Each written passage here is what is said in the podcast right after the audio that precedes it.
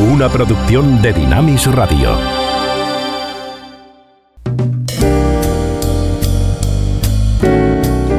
Ruta 66. Un recorrido con José de Segovia por la cultura popular a la luz de los 66 libros que iluminan el camino de la vida. If you ever plan to motor west, travel my way, take the highway, that's the best. Get your kicks on Route 66. Si algo difícil en la vida es tener paciencia. Ante las circunstancias difíciles lo que queremos es abandonar. O si no entramos en esa amargura que tantas veces nos acompaña. Cuando uno no logra lo que quiere, se siente frustrado. Y puedes perder la paciencia incluso sin darte cuenta. Joplin, Missouri, Oklahoma City is mighty pretty. See, Amarillo, Gallup, New Mexico. En esta parada en nuestro viaje por la vida, acompañados en la sintonía, esta vez por Jane Fuller, una cantante de San Francisco eh, que entra también en el gran repertorio clásico americano, donde está incluido, sin lugar a dudas, nuestra Ruta 66.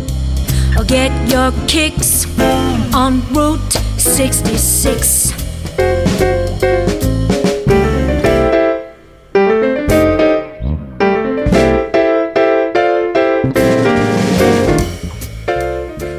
Algunos somos padres, pero todos somos hijos. Y desde luego no hay palabras para describir el sufrimiento de un padre que puede enfrentarse a la peor pesadilla, la pérdida de una hija o un hijo. Este es el personaje de nuestra historia al final de este capítulo 5 de La Buena Noticia según Marcos, Jairo. Un hombre cuya hija enferma hasta tal punto que está al borde mismo de la muerte. Now through St. Louis, Joplin, Missouri, Oklahoma City is mighty pretty. See, Una de las canciones que expresa más eh, la angustia de un padre por su hijo, pero también su amor profundo, es el tema de Lennon dedicado a ese hijo que tantas veces había dejado abandonado en medio de sus años de confusión y de excesos. Es el Beautiful Boy de John Lennon.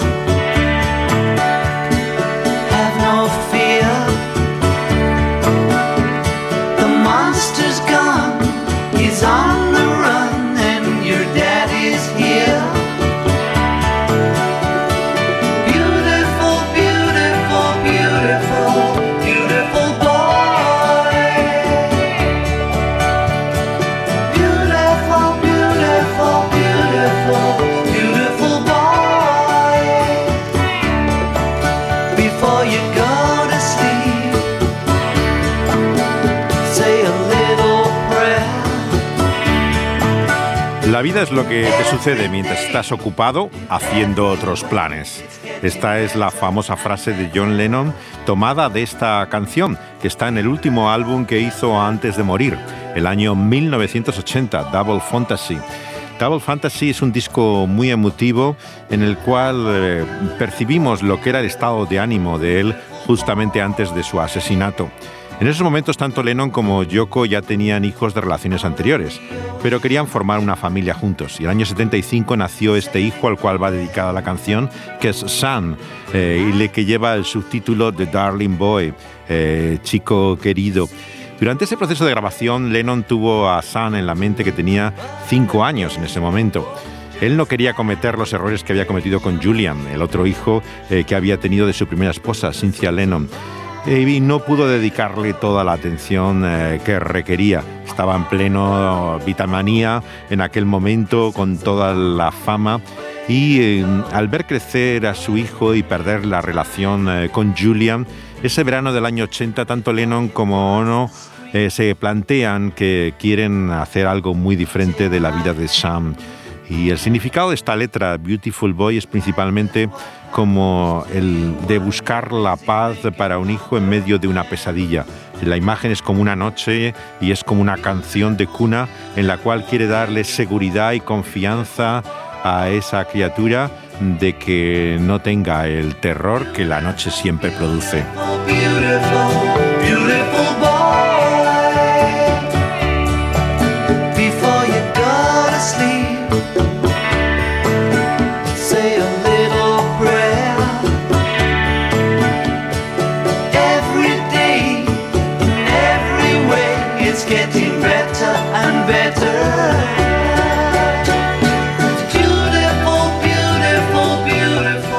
Imagen que cierra este capítulo 5 de Marcos nos muestra a Jesús como ese padre que toma de la mano a esa niña y le da la paz y el aliento en medio de la oscuridad de esa noche que trae la muerte. See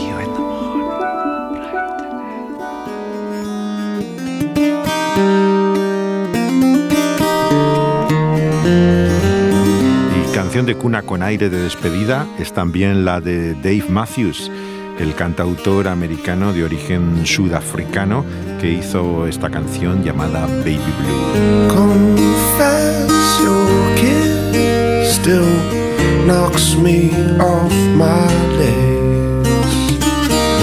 first time I saw you was like a punch right through my chest. I will forever, cause you forever be my one true broken heart. Pieces inside of me and you forever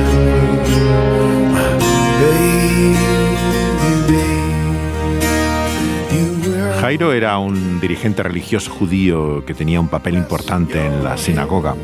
Era un hombre conocido por su devoción a Dios y que producía gran respeto moralmente.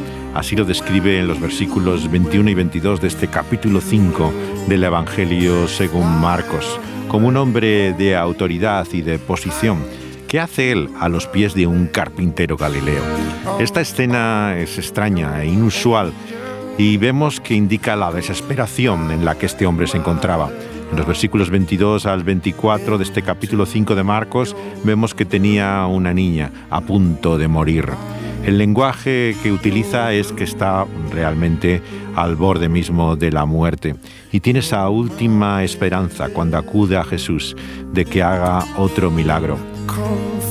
Ella nos dice en estos versículos también 24 al 26, ha sufrido de la propia mano de médicos, de doctores, como si no solamente hubiera padecido de la enfermedad, sino también de las curas eh, que le habían hecho.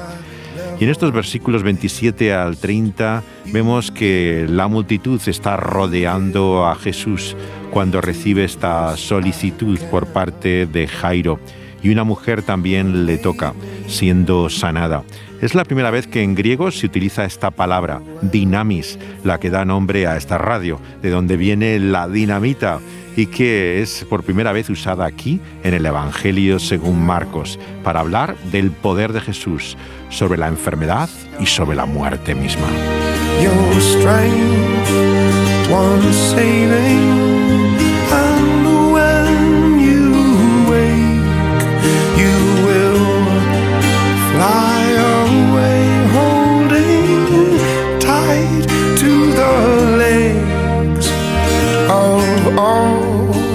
Angels.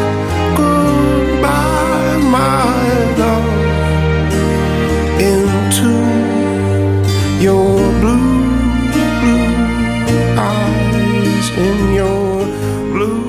El verano del 2015, el hijo del músico australiano Nick Cave eh, tuvo una muerte trágica. Cayó desde uno de los acantilados que hay en una región de East Sussex, en Inglaterra, que se llama Ovingdon Gap. Podemos imaginar la tragedia que eso supone a un padre. Algo de ello late en esa canción que escribió inspirado por su trágica muerte al año siguiente. El tema se llama Girl in Amber y está en su disco Skeleton Tree, el esqueleto de un árbol. Some go on, some stay behind, some never move at all. Girl in amber trap forever, spinning down the hall. Let no part of her go unremembered. Clothes across the floor. Girl in amber, long to slumber, shuts the bathroom door. The phone, the phone, the phone, it rings, it rings, it rings no more. The song, the song, the song, it's been since 1984. The phone, rings, the phone, it rings no more. The song, the song, it's been spinning now since 90. And if you wanna bleed, just bleed. And if you wanna bleed, just bleed. And if you wanna bleed,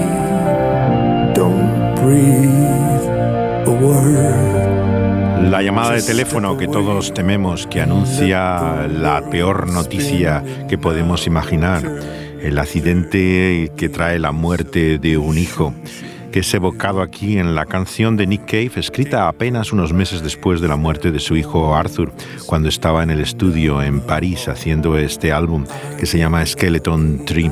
La canción hace referencia a esa terrible noticia. El Who dice Nick Cave a la revista New Musical Express se refiere a su esposa, a Susie, y eh, el dolor y el sufrimiento eh, que trae ese anuncio de que lo peor que podías imaginar se ha hecho realidad. La muerte de tu propio hijo. We're absorbed into the earth.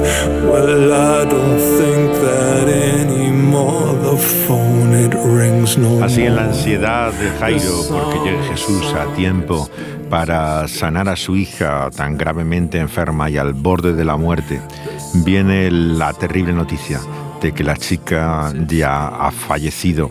Y la reacción extraña, sorprendente de Jesús eh, cuando ante la multitud que está de luto dice que está dormida.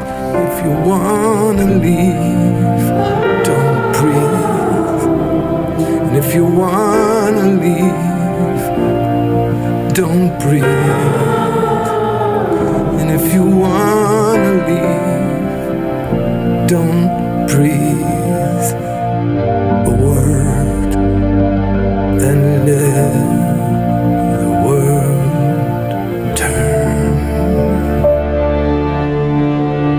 Cuando le dicen a Jairo eh, en el versículo 35 que su hija ha muerto, le aseguran que por lo tanto no tiene sentido que Jesús vaya allí, que no le moleste ya más. La respuesta de Jesús es mirarle calmadamente en el versículo 36 y decirle, no tengas miedo, cree, confía en mí. Le llama a esperar eh, mucho más de lo que él podía imaginar. Se había dirigido a Jesús con la vaga esperanza de que tal vez podría sanar a su hija, pero ahora le pide una fe que va más allá de la muerte.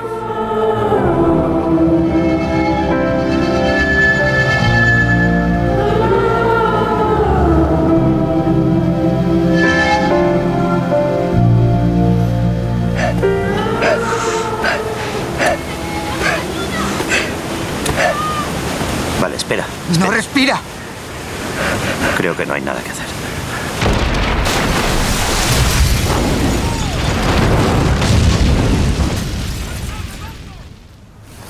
Una mujer cercana a ti ha fallecido. Sí, De mediana edad, tenía unos 50 años. sí, Era tu mujer. sí. Veo que estuvisteis juntos mucho tiempo, Sí. pero no siempre fue fácil. No. Ahora veo que estuvo enferma. Sí. Durante mucho tiempo eh, tenía dificultad para moverse. Sí. Estaba postrada en la cama. Sí. Tenía esclerosis múltiple. Lo siento. Más allá de la vida es una de las más sorprendentes e interesantes películas que ha hecho Clint Eastwood. Aunque muchos insisten en lo extraño que es su propuesta, no hay nada raro en que alguien que tiene ahora 92 años y tenía 80 cuando la hizo, se pregunte qué hay después de la muerte. Todas las religiones han tratado de enfrentarse a esa pregunta, dice el propio Eastwood. Lo que le atrae de esta historia es que tiene un sentido espiritual sin llegar a ser religioso en particular. Habla más de la amargura del más acá que de la esperanza del más allá.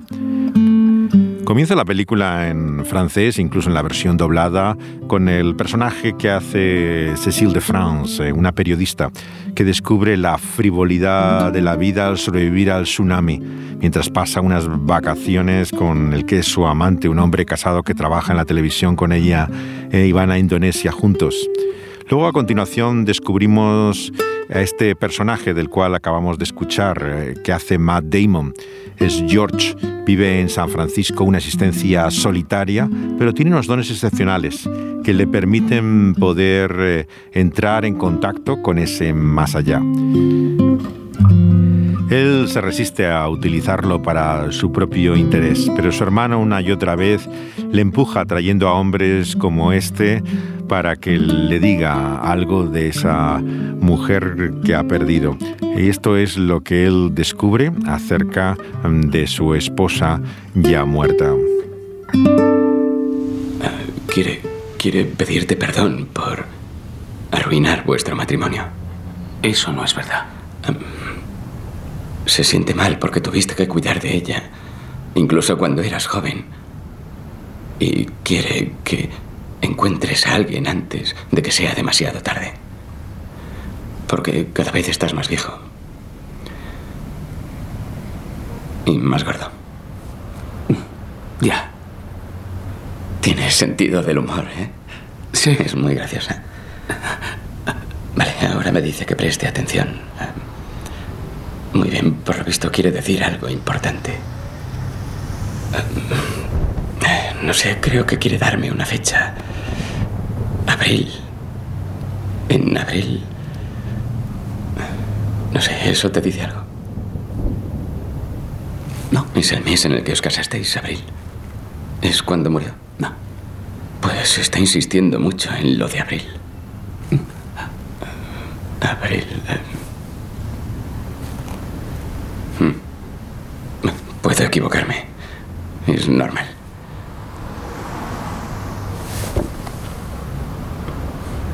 Ya, ya no me dedico a esto. Me estaré oxidado. Oye, ¿qué era eso de Abril, si no es indiscreción? Abril Menéndez era la enfermera de mi mujer. La cuidó durante 15 años, de los cuales 10 estuve enamorado de ella. Me sentía tan culpable que nunca se lo dije a nadie. Y menos a Abril, claro. Ya. La conciencia de la muerte nos revela la tragedia de la vida. Más allá de la vida es una sorprendente película de Clint Eastwood en la cual descubrimos cómo a la luz y la perspectiva de la muerte se percibe de otra manera, el sentido de fracaso, de futilidad que puede tener incluso el éxito en este mundo. La imposibilidad que tenemos de llegar a conocer verdaderamente el amor, la frustración de tantas relaciones perdidas. Son todo como prolegómenos, irónicamente parte de la vida, pero que nos hablan del anhelo y la necesidad de una vida mejor. Exactamente de la que Jesús nos habla en su Evangelio, la buena noticia de la vida que Él viene a traernos, una vida que va más allá de la muerte.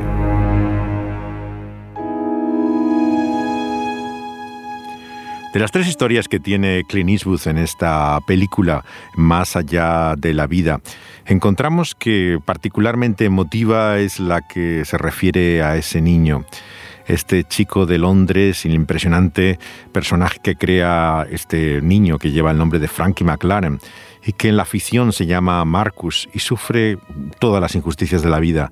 Vemos que está muy unido a su hermano gemelo, pero tiene una madre alcohólica, acosados por los servicios sociales. Eh, finalmente es llevada a un centro de rehabilitación y ellos destinados a un centro de acogida De las tres historias, la de la periodista que mm, descubre la frivolidad de la vida en el tsunami, la de Matt Damon, que vive esa existencia solitaria en San Francisco, creo que la que realmente te hace deshacerte en lágrimas es la del niño, eh, que está increíblemente bien interpretado por este chico llamado Frankie McLaren.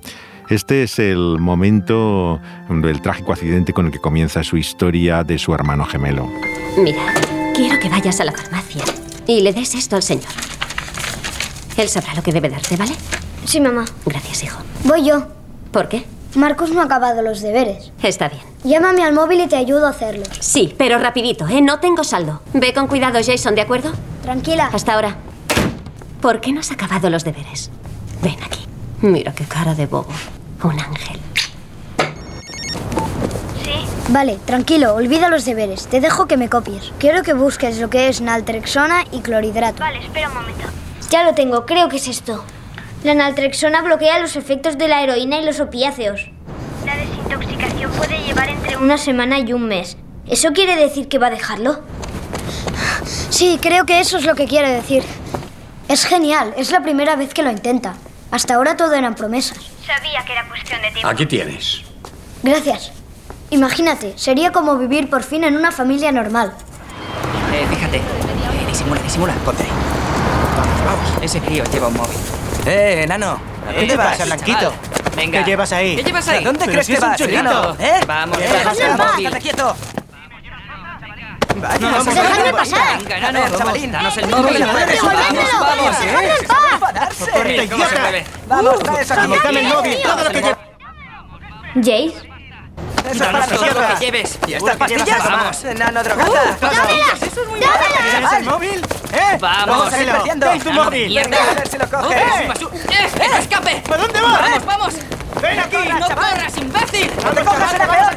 ¡Mano de mierda! aquí. ¡Cogerle! ¡Vamos, vamos, corre! ¡Eh! ¿Dónde crees que vas?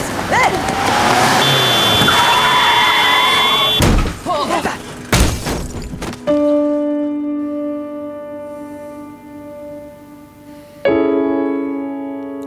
Tremendo el trágico momento de la muerte del niño que te introduce de pleno en esta historia conmovedora.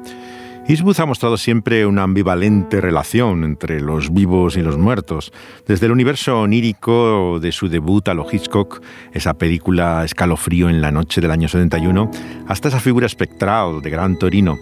Hay todo un recorrido de vengadores angélicos prácticamente que irrumpen en el horizonte como si fueran fantasmas.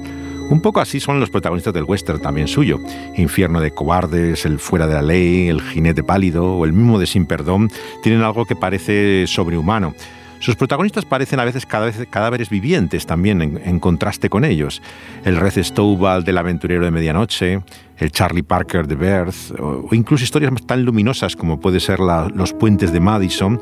Hay un secreto que transforma esa vida en este presente mundo gris. Muchos han recordado a propósito de esta película el personaje también de la medium que tenía en Medianoche, en el Jardín del Bien y del Mal, Minerva, que nos dice que para entender a los vivos hay que comunicarse con los muertos. Es como si Eastwood viviera entre esas ambas realidades que marcan la vida de todos nosotros. La pasión de él por el claroscuro hace que su cine abunde siempre esas secuencias lúgubres, oscuras. Las imágenes de Mystic River o de Million Dollar Baby, llenas de sombras densas y profundas, que contrastan con la luz de escenas de colores fuertes, saturados, como sugiriendo la diferencia siempre entre la vida y la muerte. Más allá de la vida nos muestra ese carácter misterioso, inquietante, que refleja la fragilidad humana. George Lonegan. Sí. Uh, siento molestarle. Soy vecina del señor Andrew. El griego de mediana edad que ha perdido a su mujer. Tengo entendido que le ha hecho una lectura hace Sí, poco. mire, no siga, por favor. Candice. Verá, Candice, yo ya no hago lecturas. Le hizo una al señor Sí. Andrew la semana Lo sé, es socio de mi hermano. Ha sido una excepción, ya no. Por favor, le doy mi palabra. No se lo diré a nadie. Lo siento. Escuche, escuche, escuche, escuche. Traigo dinero. No quiero su le dinero, daré no. lo que me pida. No quiero. He perdido a mi hija. Era hija única. A mi pequeña. Solo quiero hablar con ella.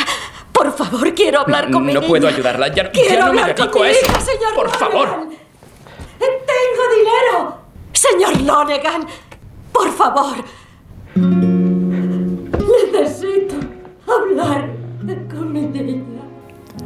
Es la desesperación que produce la muerte, esa cita ineludible, pero sin embargo, como el padre eh, de esta niña, Jairo, se resiste a aceptar su realidad. Es, desde luego, lo único que sabemos por cierto en esta vida, pero no podemos aceptarlo. El guionista y dramaturgo británico Peter Morgan es el autor de historias como La Reina, El último rey de Escocia, El desafío, Frost contra Nixon. Escribió esta historia para Eastwood después de leer el libro de una periodista inglesa, que se llamaba Justin eh, Picardy, que hablaba sobre la muerte repentina de su propia hermana. En ella narra cómo el personaje también eh, de este niño visita mediums, espiritistas, personas que dicen tener poder como el personaje de Damon, para transmitir la voz de muertos que, experimentan personas en ese proceso de luto, esa incapacidad de aceptar la realidad de, de la pérdida de aquel ser querido. Morgan piensa así en ese niño que pierde a su hermano gemelo cuando muere un íntimo amigo suyo que le deja preguntándose en el funeral dónde está ahora, qué habrá pasado. El agente Juan de Morgan envió a la productora eh, de alguien interesado en temas siempre sobrenaturales, como es Night Shyamalan, la historia. Y estando él un día, Shyamalan con Spielberg, eh, le escuchó una conversación por teléfono. Él estaba hablando y le pidió a Morgan que reescribiera el guion.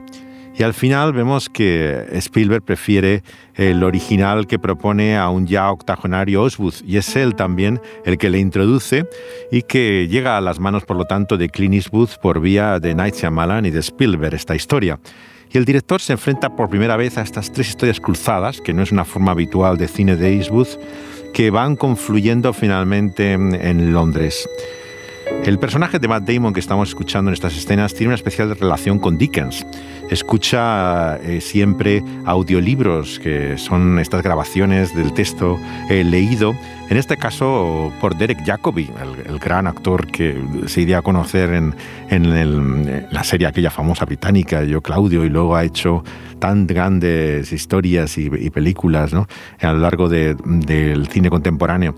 Él tiene su propio retrato de Dickens en el recibidor del apartamento y vemos que constantemente vuelve a estos fragmentos. Muchos son de los papeles póstumos del Club Pickwick, una de, la, de las primeras narraciones que hizo Dickens, ¿no? publicando siempre en, en, partes ¿no? esas historias. Y vemos que, por si esto fuera poco, luego también visita la Casa Museo en Londres eh, y escucha, eh, como decimos, eh, sus libros. ¿no? Uno de los grandes temas siempre es de Eastwood, la infancia maltratada, es también el tema dickensiano por antonomasia. Refleja ese carácter sensible, vulnerable que tiene también el personaje de Marcus y que vemos que eh, Matt Damon eh, le lleva a no aceptar ni siquiera lo que parecen esos dones sobrenaturales que tiene, como le dice ahora a su propio hermano. ¡Vamos, hijas! ¡Eso es! ¡Dadle fuerte! Ha venido a verme otra persona para una lectura. Gracias a tu amigo, el señor Andrew. ¿Qué? Le dije a ese griego que no dijera nada. ¡Vamos, devuélvesela! ¡Tienes que devolvérsela! Pues está claro que no te ha hecho caso. Hablaré con él y me aseguraré de que no vuelva a ocurrir nada igual, ¿vale? Vale. ¿Y qué? ¿Qué pasa? ¿La hiciste? ¿El qué? La lectura. ¿Le hiciste la lectura? Sigues sin entenderlo, ¿verdad? ¿Crees que como puedo ganar pasta, solo por eso debería hacerlo? Sí. Sí, y también creo que estás obligado a hacerlo porque tienes un don. No es un don, Billy, es una maldición. No tienes ni idea, me impide poder llevar una vida normal. Me siento como un bicho raro. ¿Un bicho raro? Bicho raro no, Georgie, es quien eres, es lo que eres. No puedes huir de eso toda la vida. Es la escena al lado del Golden Bridge de San Francisco de ambos hermanos y su incapacidad del personaje de Damon para enfrentarse a la realidad de la muerte con lo que parece su capacidad de poder conocer qué hay más allá. Capacidad que descubrimos como falsa, inmediatamente una y otra vez, tanto en la historia del niño como en muchos otros personajes de la película de Eastwood, eh, no abre el mundo a esa realidad esotérica, digamos, o parapsicológica como cierta, excepto en el personaje de Damon, que sí que sugiere que puede haber impresiones, que es lo que él tiene. Decía Platón que la verdadera filosofía no es sino una meditación sobre la muerte. El tono lento, moroso que tiene esta película de Más allá de la vida le choca al público actual, escasamente preparado para reflexionar sobre un tema tan solemne, siempre serio, grave, que es la muerte. Quien piensa que tras la espectacular reconstrucción que hace del tsunami eh, que hubo el año 2004, lo que se va a encontrar es una película de acción atropellada, cuando comienza el film se lleva una gran decepción. Esto no es el típico producto efectista de Hollywood. Lo que Eastwood llama ya su película francesa tiene poco que ver con el entretenimiento, digamos, del cine de evasión, que no se quiere enfrentar a las cuestiones realmente importantes de la vida. Durante mucho tiempo pensamos como el poeta Paul Valéry que la muerte es eso que solo suele suceder a los demás. Cuando uno llega, sin embargo, a la edad de Eastwood, se encuentra que la muerte es algo personal, intransferible. Una cita a la que no podemos escapar y la mayor certeza que nos enfrentamos en la vida. Algo que nos iguala, que sea cual sea nuestra condición, fortuna en el mundo, haríamos bien en pensar sobre ella. William Saroyan, que fue un escritor eh, eh, importante en Estados Unidos, antes de morir de cáncer el año 81, dijo, todos tenemos que morir. Pero yo siempre he creído que sería una excepción. Es así como vivimos. Generalmente, como la famosa frase de Woody Allen, pensamos, yo no tengo miedo de morir, solo que no quiero estar allí cuando ocurra. Así es la falsa confianza por la que creemos que no debemos tener miedo a la muerte, que nunca vamos a coexistir con ella se ve como una amenaza, pero que termina con nuestra existencia. Es la nada, simplemente eso. Pero ¿qué ocurre si la muerte no es nada, sino que se, y ni tampoco el fin, sino el, enfrentarse a una realidad de la cual queremos una y otra vez escapar? El guionista Peter Morgan dice a Eastwood que no cree que haya vida más allá de la muerte. Lo que te explica la escena que vamos a escuchar, el cómico peregrinaje que hace este niño Marcus por todo tipo de gabinetes de mediums, parapsicólogos, esta supuesta ciencia que graba desde psicofonías con absurdos cacharros, los videntes que no dan una y que no aciertan ni siquiera con los datos de los familiares del niño. Si desde luego esta es la forma de saber que hay vida más allá, lo que nos dice Eastwood es que no vamos a encontrar nada de verdad en ello. La señora Joyce, nuestra parapsicóloga veterana, hará una lectura pública esta tarde. ¿No le interesa? En la sala de conferencias. Vale, veré qué tal. Gracias. ¿Puedo ayudarte? Eh, no, gracias. Estoy recibiendo unas vibraciones muy fuertes por esta zona. Es un nombre que empieza por J.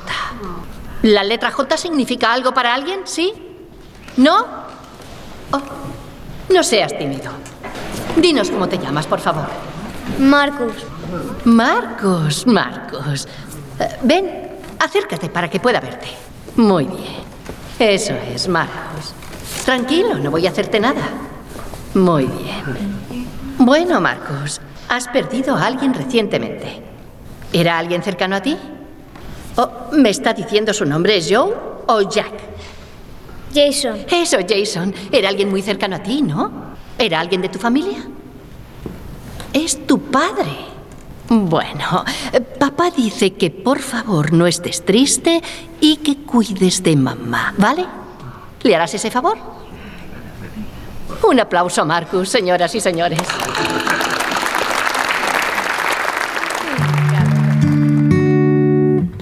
La medium de cabecera de la Sociedad Parapsicológica de Londres que no da ni una, no acierta ni con los familiares que tiene el niño, ni cuál es el estado en que se encuentra. Está evidente que el mundo esotérico está lleno de fraude, superchería, y vemos que una y otra vez se le da credibilidad a experiencias que no, no tienen ninguna verosimilitud. Una de las que más parece darle cierto sentido a la historia es la que popularizó el llamado Doctor Moody en Vida después de la vida, en los años 70. Era en realidad un personaje esotérico, fascinado por el ocultismo, pero que se quería presentar en estos libros y vídeos que hizo como un científico que simplemente investigaba experiencias cercanas a la muerte. La idea era de que hay una evidencia científica para la vida después de la muerte porque las personas que están al borde de ella ven figuras y luces mientras experimentan como una especie de sensación de paz.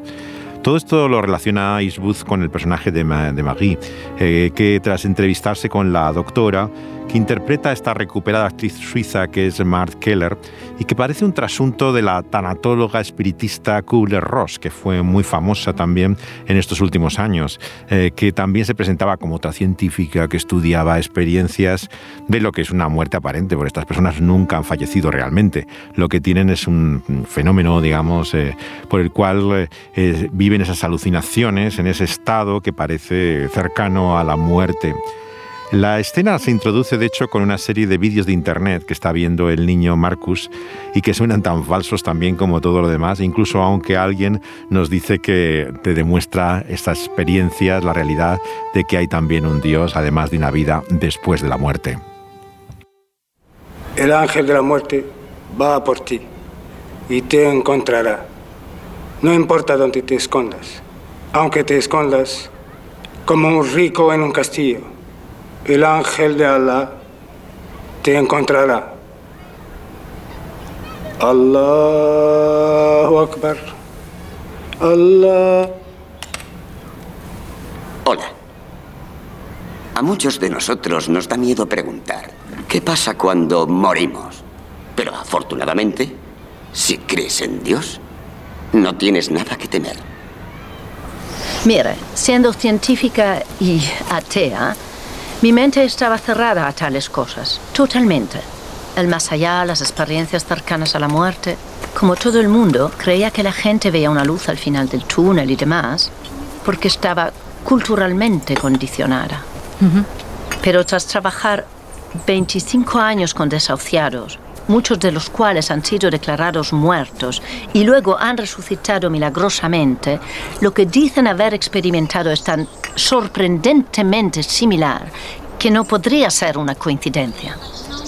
Mm, Y a eso hay que añadir que cuando tuvieron esas experiencias estaban inconscientes, un estado en el que mis detractores afirman que el cerebro no puede crear imágenes nuevas. Entonces, ¿cree que sí experimenté algo? Oh, sí. Creo que experimentó la muerte. Como pueden escuchar en esta escena, el mundo de la búsqueda de la realidad después de la muerte te lleva a grandes equivocaciones. Muchos confunden tener fe con ser crédulo. Tenemos que creer lo que tenemos que creer, pero hay determinadas cosas que, aunque nos parezca que en cierta forma encajan con algo de nuestra fe, no tienen nada que ver con la realidad. Las experiencias de las que habla esta película y el personaje que interpreta aquí eh, Keller como si fuera Kubler-Ross eh, no son personas que han estado muertas de verdad, sino que parecía que se morían, que estaban en todo caso lo que llamaríamos clínicamente muertas. Para ello hay explicaciones físicas. Hay una falta de oxígeno en el cerebro que produce alucinaciones, eh, un fenómeno neurológico, ¿no? que se puede te- tener como espiritual, pero lo que ocurre es que la gente ve lo que quiere ver. La sensación de paz y bienestar refleja el deseo humano de lo que quiere contemplar, sea un ser querido, sea eh, eh, Alá, sea el, dios, el judío o el Jesús cristiano, pero realmente no te dice nada de lo que hay al final. Es más, todas estas revelaciones van acompañadas de la idea de un final feliz en el cual nuestro mal no tiene consecuencias, no hay juicio, no hay realmente eh, ninguna hora de la verdad. Puede ser, por lo tanto, un engaño incluso de aquel que se presenta como ángel de luz, dice la escritura. La escena que vamos a escuchar ahora es el personaje de esa joven que interpreta a la hija del actor y director eh, Howard, que se llama Bryce Dallas Howard, que George encuentra haciendo un curso de cocina y esconde un drama que refleja también esa necesidad del perdón. El contacto psíquico le trae una voz del pasado de esta chica con la que parece que va a empezar una relación, pero es una decepción más de las muchas que encontramos en esta historia. Mira, Melanie, apenas te conozco, pero me gustas mucho, muchísimo. Y si pudiéramos, me gustaría retroceder en el tiempo y olvidar la llamada de teléfono, el mensaje de mi hermano, y que hemos tenido esta conversación. ¿Por qué? Porque si abrimos esa puerta y seguimos por ese camino, no tenemos ninguna posibilidad de tener una relación normal. Te lo aseguro. Créeme. De verdad, te lo digo por experiencia. Mira, a veces, bueno, verás, saber todo de alguien puede parecer que está bien, pero realmente es mucho mejor reservarse algo. Estoy de acuerdo, pero entenderás que tenga Curiosidad. No, claro, digo sí. Por favor.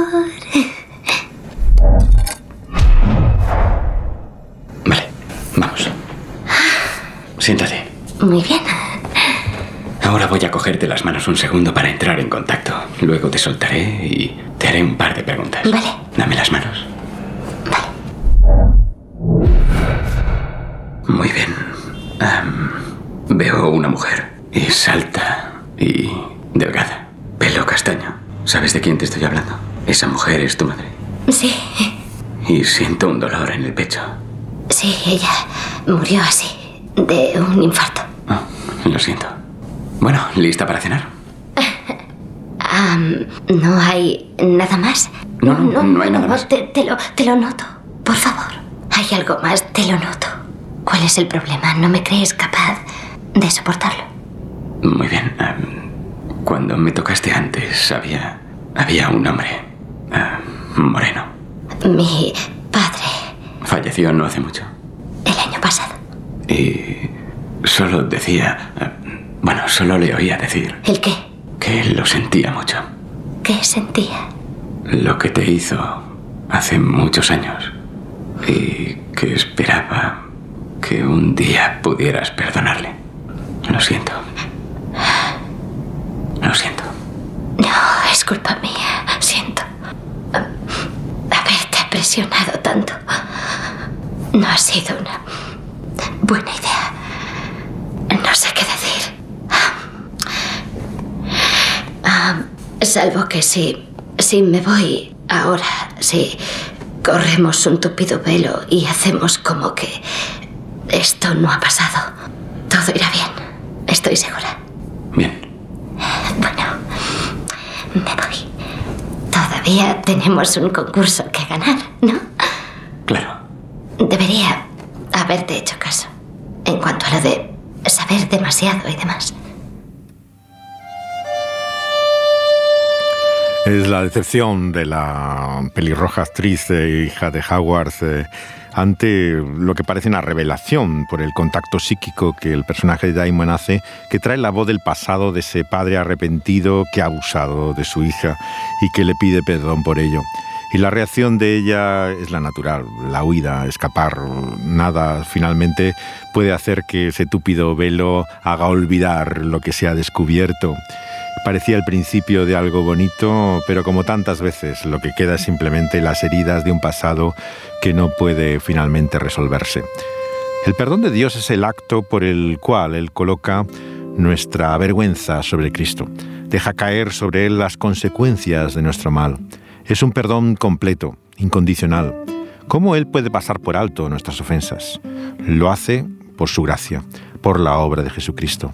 Es en la cruz que Él echa sobre su espalda todos nuestros pecados, o sea que ya no los ve. Dice el Salmo 103 que los ha puesto a la distancia del oriente del occidente, extremos que nunca se encuentran. Está fuera de su vista. No es que esté ciego, que no pueda ver, es que no quiere verlo. O mejor dicho, ve al pecador que tiene fe por la justicia de Cristo Jesús, que ha pagado nuestro castigo. Por lo tanto, la vida que nos da Jesús no es solamente eterna en duración, sino que es plena en satisfacción. En esta vida todo llega a un momento que decepciona. Queremos algo con todo nuestro ser, pero en cuanto lo tenemos ya no nos interesa. Pero no es así con la experiencia de esa vida eterna que tenemos en Dios como Padre por medio de Cristo Jesús. Es de un asombro real y constante. Por eso, aunque no sé cuánto recordaremos tras nuestra muerte de lo que ha sido el pasado, si hay algo en el tiempo o el espacio que nunca olvidaremos, lo que la Escritura nos dice es que está sentado alguien en el trono y que tiene unas huellas del pasado que estarán siempre presentes. Es el Cordero, inmolado, sacrificado por nosotros. La cruz nos dirá mucho más de lo que nos ha dicho hasta ahora. Nos mostrará en qué consiste ese amor de Dios, inagotable, insondable, al que volveremos una y otra vez, que despertará la continua alabanza. Dice la revelación final de Apocalipsis que despertará esa alabanza porque el Cordero que está en medio de ese trono nos pastorea, nos guía fuentes de agua, de vida, y nos muestra que por esas heridas, por su sacrificio, por su entrega, Él ahora puede en su consuelo quitar toda lágrima de nuestros ojos y mostrarnos que hemos llegado por fin a casa.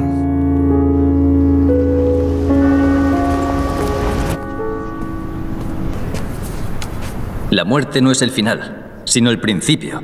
La puerta a otra vida que refleja nuestra conducta aquí en la tierra.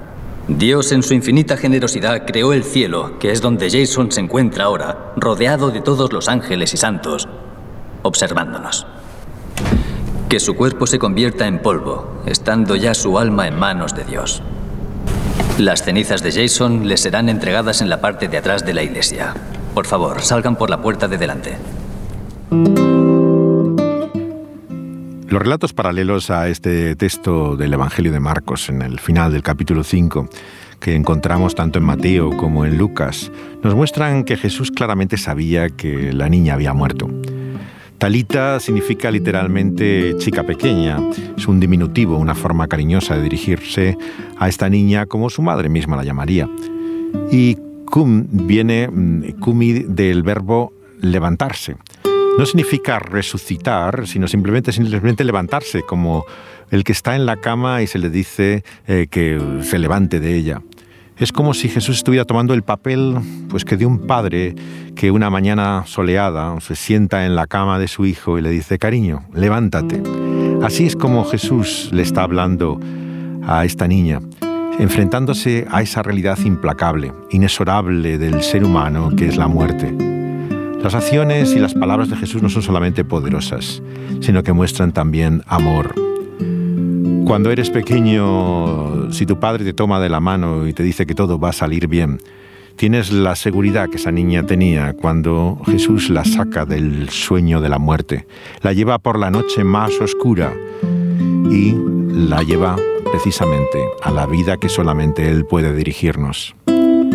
De esta forma vemos que Jesús, igual que ante esa mujer que tocó en medio de la multitud su manto y sintió como que poder de él había salido, así tenía que por su propia muerte, por su propia debilidad, darnos la vida.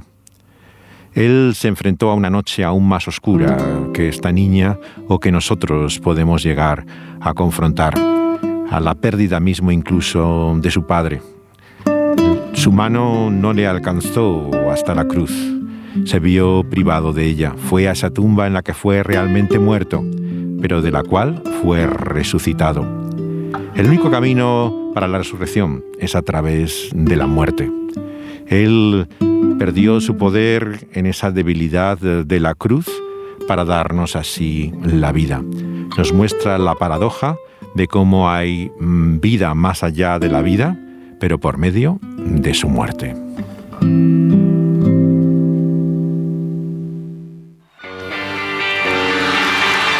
Y ahora nos queda La Espera, esta vez eh, la versión de la canción de Tom Petty en vivo en el Wiltern de Los Ángeles, el año 85.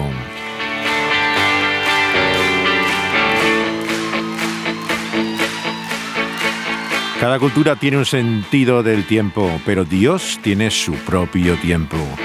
Y esa es su hora.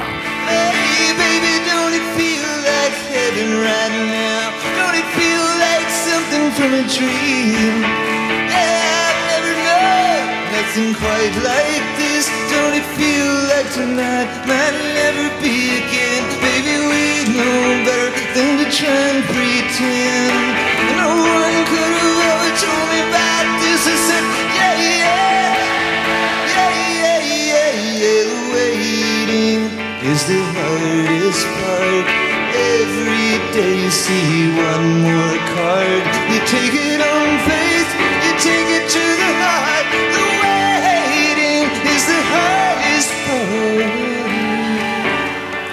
No es que Dios nos diga, no me doy prisa, aunque te amo.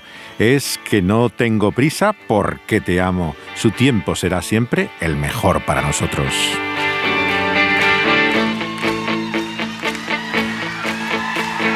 Es precisamente por esa tardanza como Jairo y aquella mujer consiguieron más de lo que esperaban.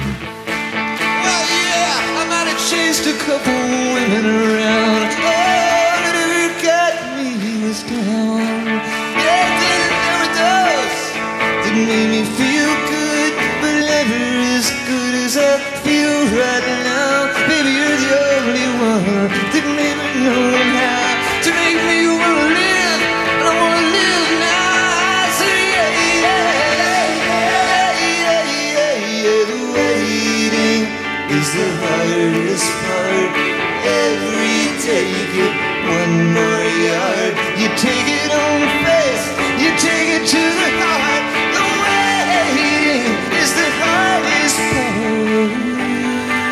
Jesucristo ejerció también la paciencia, sabía que era por medio de soportar aquella cruz que vendría la victoria de la muerte en su resurrección.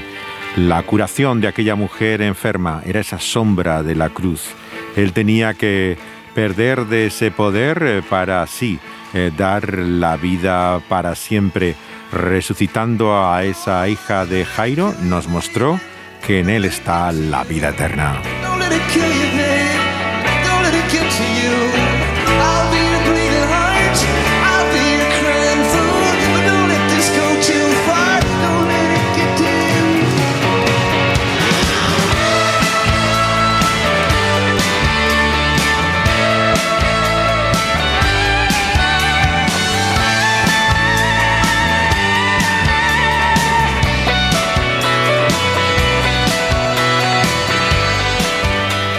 Nos parece a veces que Dios retrasa su gracia, que hay una información realmente que nos falta, por eso nos quejamos ante Él. Pensamos que podríamos hacerlo mejor que Él en nuestra vida. Por eso tenemos que dejar toda idea que tengamos en nuestra arrogancia de pensar que nosotros podemos hacerlo mejor que Él. Él sabe la razón por la cual también en- tiene su hora y esa no es ni más pronto ni más tarde. Estas cosas es fácil decirlas, pero otra cosa es vivirlas. Es la experiencia también de Clapton eh, con la pérdida de su hijo que llevó a hacer esta tremenda canción, Lágrimas en el cielo, cuando cayó de aquella ventana y perdió a aquella criatura. Este es Tears in Heaven en la versión original que hizo para la película Ras el año 91, tras la muerte de su hijo de cuatro años, Connor.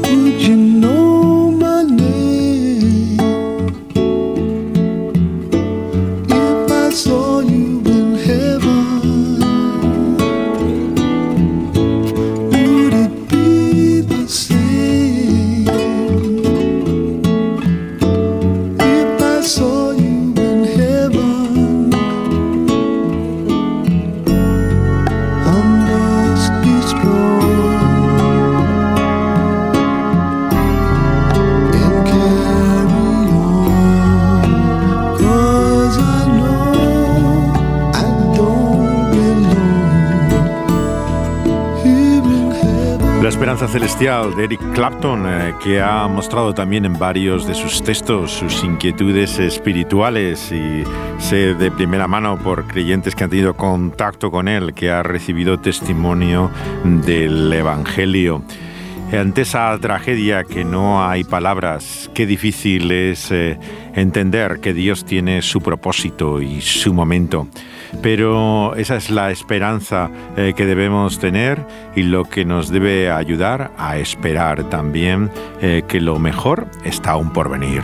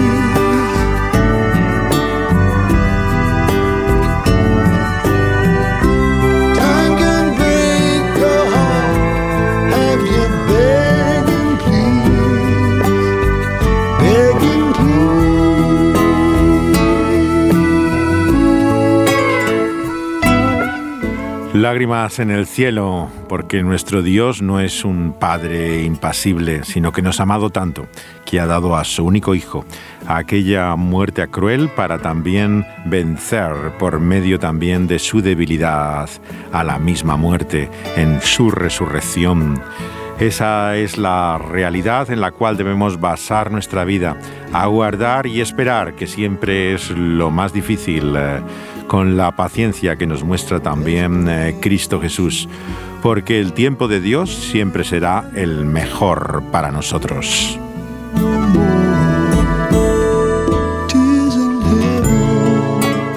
Seguiremos meditando en este nuestro viaje y camino por la vida a la luz de este buen libro lleno de grandes promesas tan ciertas y seguras como la vida misma.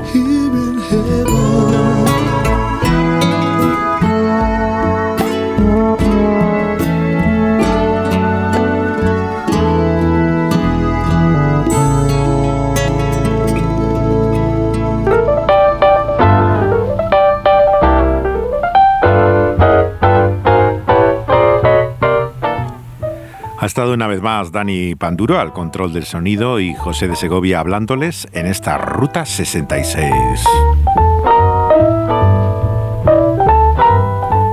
Pueden escuchar los programas anteriores que son subidos después de emitirse en vivo en Dynamis Radio.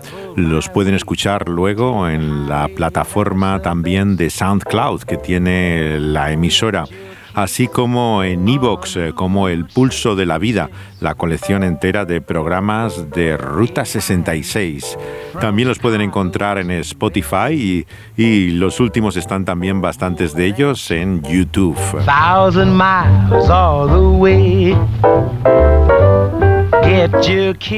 Les remitimos para nuestra próxima parada en Ruta 66, que estaremos considerando el rechazo de Jesús.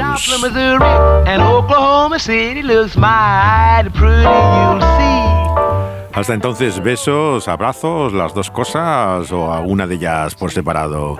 Todo será bienvenido. Don't forget Winona, Kingman, Barstow, San Bernardino, won't you get hip to this tip?